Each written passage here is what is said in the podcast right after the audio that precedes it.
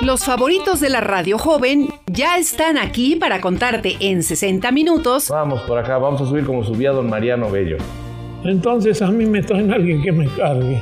Al que te empuje David y yo te jalo. Yo ya no puedo. Lo que no sabías de las calles poblanas. Hola, doctor. Hola, Ricardo. Carlos López, bienvenido. Quédate porque comenzamos con las verdades de López y Menéndez. Este cuadro está padrísimo. Ah, es un espejo.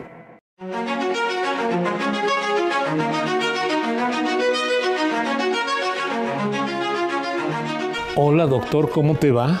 Hola Ricardo, muy bien acá, ambientado en la época de la revolución en este vagón. Estamos en el Museo Nacional de los Ferrocarriles, precisamente donde estaba la estación vieja. La estación vieja, la de los ferrocarriles mexicanos. Aquí había la de los mexicanos y la de los ferrocarriles del sur. En la 11 Norte de la ciudad de Puebla y es un monumento a la historia. Una historia que tú viviste y yo también. Fíjate que sí. Yo te puedo decir que prácticamente hice de los últimos viajes antes de que cerrara esta estación en 1974. Yo viajé en 1973 de México a Puebla Toda la noche duró el viaje. Fíjate que a mí me tocó revivir los años 60 porque de aquel lado del museo encontré un autovía. Ahí está. ¿Es el eléctrico? No me acuerdo. No, porque es motor Rolls Royce. Ahí lo vimos y entonces en ese autovía en los años 60 íbamos a la Ciudad de México hacía tres horas, pero salía de aquí, daba vuelta, llegaba a Pisaco, daba vuelta, luego pasaba por Apan Hidalgo, por Tulancingo, entraba por el Estado de México, pasábamos por la por Teotihuacán Teotihuacán y llegaba a la estación de Buenavista en la Ciudad de México. ¿Quieres saber cuál era el recorrido que hacía un tren en 1896 A ver. de México a Puebla? Cuéntame, O de Puebla a México, te lo voy a decir. cuéntame. Esto en 1896 se publicó. La primera estación por la que salía de Puebla a las 5.40 de la mañana. Imaginémonos aquí ya subidos en este tren, que hay que describir este vagones de tercera clase, sillas de madera, bancas de madera donde difícilmente caben dos personas. Dos personas. Dos y también enfrentadas unas a la otra, pero muy, muy cercanas. Bueno, todo de madera, con una estructura metálica para poner las cazuelas, los animalitos, todo. Dos baños que eran muy rudimentarios. Y bueno, en este vagón, la salida era a las 5.40 de la mañana, mi querido Ricardo. ¿De dónde? De Puebla. Aquí ya venías tú listo para estar. Bueno, tú no, porque tú eres de rancio abolengo, tú esperabas los de primera clase. No, De- no había primera clase acá. Desde Segunda. luego. Eso, luego. Entonces ya salían a las 5.40. A las 6.17 llegaba Panzacola. Y después a Pisaco llegaba a las 6.50, una hora y 10 minutos después a Pisaco. A las 7.40 llegaba a Apam, ya Apam Hidalgo. Para después llegar a Ometusco, La Palma, Otumba, San Juan, Tepexpan y por fin a México llegaba a las nueve y media. Era de 5 y media, 6 y media, 7 y media, 8 y media, 9, 5 horas a México. Y el costo iba en proporción. Si tú ibas a la primera estación que era a Panzacola, te costaba tercera, segunda o primera clase 36 centavos, 30 centavos o 20 centavos. No voy a decir todo, pero a México, al viaje total, si ibas en primera clase, tenías que pagar 3 pesotes de resplandor, de esos pesotes de plata, ¿te acuerdas? ¿De qué año estás hablando? 1896. No, pues era mucho dinero. Era mucho dinero, tres pesotes de plata. Sí. Era lo que te costaba el pasaje. Pero la segunda clase era 2.25 y la tercera clase 1.56. Sí, de no. esa manera, cinco horas hacías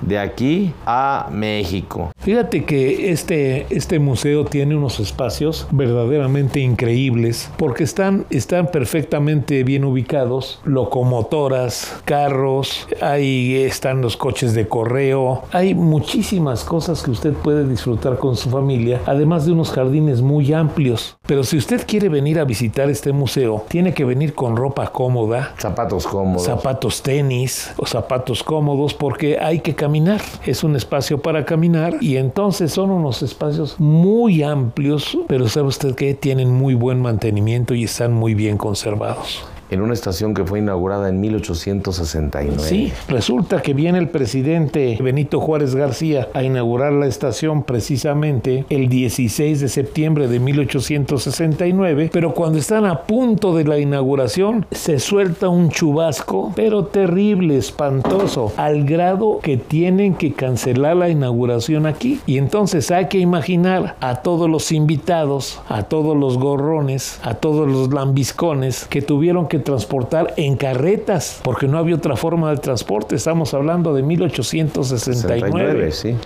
¿Cuántos años? Siete años después de la batalla del 5 de mayo. Entonces tienen que llevar en carruajes y en carretas a todas las personas hasta el zócalo de la ciudad de Puebla, porque la inauguración se lleva a cabo en el Teatro Guerrero, que estaba En el portal. en el del- portal Hidalgo y ahí es donde se llevan a cabo la inauguración. Y después de la inauguración, como ya había pasado la lluvia, pues todo estaba resplandeciente porque estaba muy mojado, el presidente Juárez y su comitiva pues dan unas vueltas por el zócalo de la ciudad de Puebla, contemplan la belleza del zócalo, platican con algunas personas que se acercan a saludarlo, lo mismo que sus ministros, lo mismo y los lambiscones pues pues Los clásicos ahí, lambiscones en todos los recorridos. como debe ser. Y fíjate que después de eso, 20 años después, el desarrollo de los ferrocarriles fue exponencial. En realidad, en 1869 eran aspectos rudimentarios del transporte en, en tren, pero ya en 1896, te vas a ir de espaldas, mi querido Ricardo, Puebla y México pero esencialmente Puebla y comunicado con Veracruz y con la Ciudad de México, tenía trenes equivalentes a lo que ahorita sería tener trenes bala japoneses Claro. o europeos. Era nomás, por ejemplo, en 1896 se tenían trenes que habían sido construidos en 1891. O sea, era lo último en el mundo, lo más moderno. Y eso más moderno estaba aquí. ¿Quieres saber cuánto costaba un pasaje de Jalapa a México? A ver. Tercera, segunda primera clase, ¿dónde te quieres ir? Primera. 8 pesos con 47 centavos. Fíjate. De Jalapa a México. ¿En qué año dices? 1896. No, era- eh, fíjate que era un dineral. Era un dineral. Y ya tercera clase, 4.24. En tercera clase. En estos costaba 4.24 pesos. También fíjate que otro aspecto que debemos platicar es que precisamente la revolución mexicana se mueve a través del ferrocarril. Totalmente. Pero con errores tremendos. Muchísimas ocasiones destruyeron las vías férreas, destruyeron los trenes y rompieron una estructura that.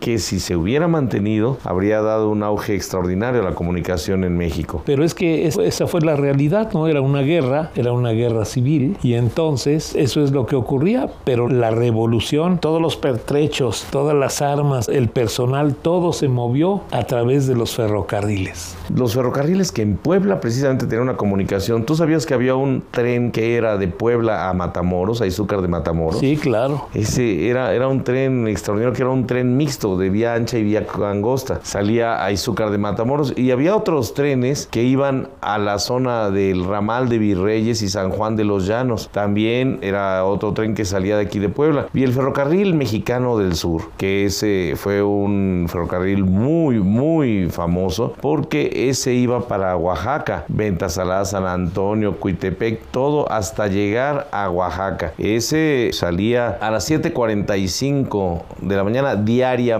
y llegaba a las 6 y 10 del día siguiente. Fíjate nomás. O bueno, sea, 24 horas. Bueno, te quiero platicar que a mí me tocó usar estos ferrocarriles para ir de México a Ciudad Juárez. Sí, sí, te creo que Y salían de México. salías de la estación de Buenavista en la Ciudad de México y llegabas a Ciudad Juárez 48 horas después. Sí. O sea, vivías dos días en el tren. El tren llevaba restaurante, llevaba un salón panorámico para poder observar el panorama. Podías rentar un gabinete que tenía dos camas. Yo lo renté. Yo también lo y en renté. ese que se bajaba la cama eran metálicas, Ándale, pesadas. Ándale, ándale. Tenías tu baño privado. Un baño privado que era chiquitín. Muy chiquito ahí, ahí en el gabinete. Pues más que baño, era la misma tacita dentro de la litera. Sí, pero fíjate que en ese mismo tren te daban, podías ir caminando de carro en carro. En los trenes ya tan largos ya no había tercera, nada más había segunda. Segunda. Y entonces llegabas a segunda y veías estos carritos.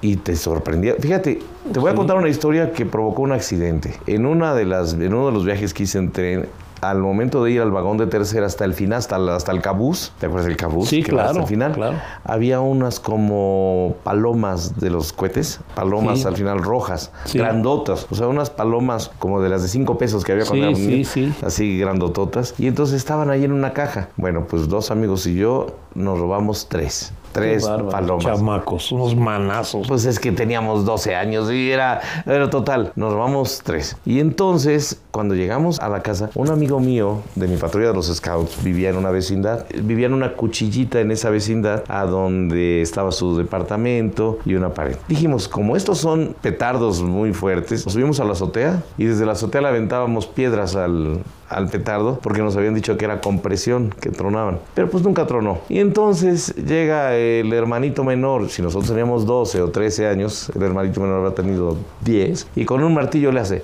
¡Pon! Tru- Se rompieron todos los cristales de la casa. ¡Qué el muchachito quedó tirado con los oídos. No le pasó nada después. Con los oídos con sangre. Todos quedamos sordos como una semana. Porque esa cosa tronaba es la que ponían en las vías. Digamos que el tren iba a hacer una reparación o se detenía. Entonces mandaban a alguien a caminar kilómetros atrás o un kilómetro y ponían esas en la vía. De manera tal que cuando venía el tren lo pisaba y era tan fuerte el estruendo que el maquinista lo oía. Porque no había comunicación. Y ya sabía que había Y reparación. ya sabía que había Adelante. Entonces, de esos yo me robé ese y nos ocasionó. Híjole. Pues te quiero platicar además que en los años 70 yo me acuerdo haber leído ya, no recuerdo si en el Excelsior o en el Universal, haber leído ya que Ferrocarriles Nacionales de México, como sabían que ya iba a terminar la cuestión del ferrocarril, del transporte por ferrocarril, Ajá. del transporte de personas por ferrocarril, empiezan a hablar ya de la creación del Museo Nacional de Del los Ferrocarriles. ferrocarril.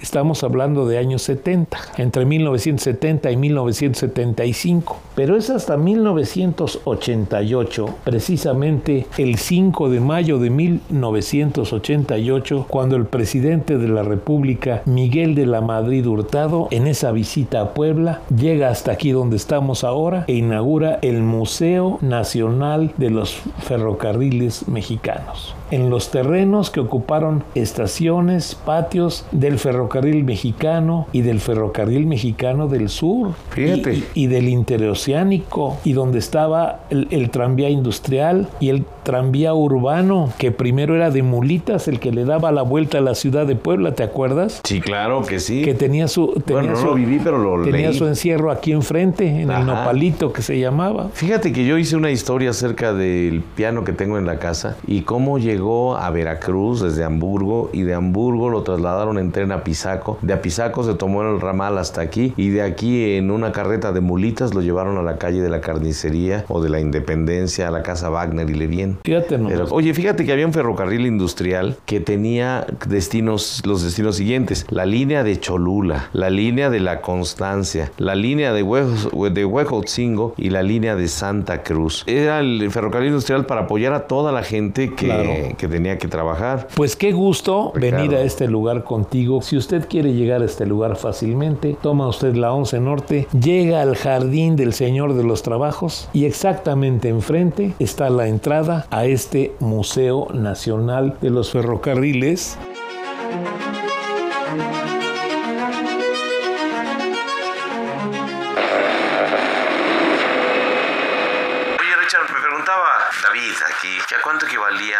Peso en ese entonces. La única proporción que podemos hacer es que en 1889 o en 1896 el peso estaba a do- eh, dos pesos por dólar. Era la paridad. Entonces, si vemos que el pasaje costaba tres pesos, eran, eran un dólar cincuenta. Fíjate que yo me acuerdo, yo me acuerdo que mis abuelos me platicaban que a finales del siglo antepasado, o sea, de los años 1890 Ajá. y tantos, en la tienda te vendían dos huevos por un centavo. Sí, creo. Dos huevos por un centavo, pero es un centavo de los de antes, no de ahora de los nuevos pesos. Un peso sería ahora un centavo de hoy. No más. Mil pesos, Mil pesos se volvieron, volvieron un peso. Un peso. O sea, imagínate la proporción, se pierde uno en el tiempo.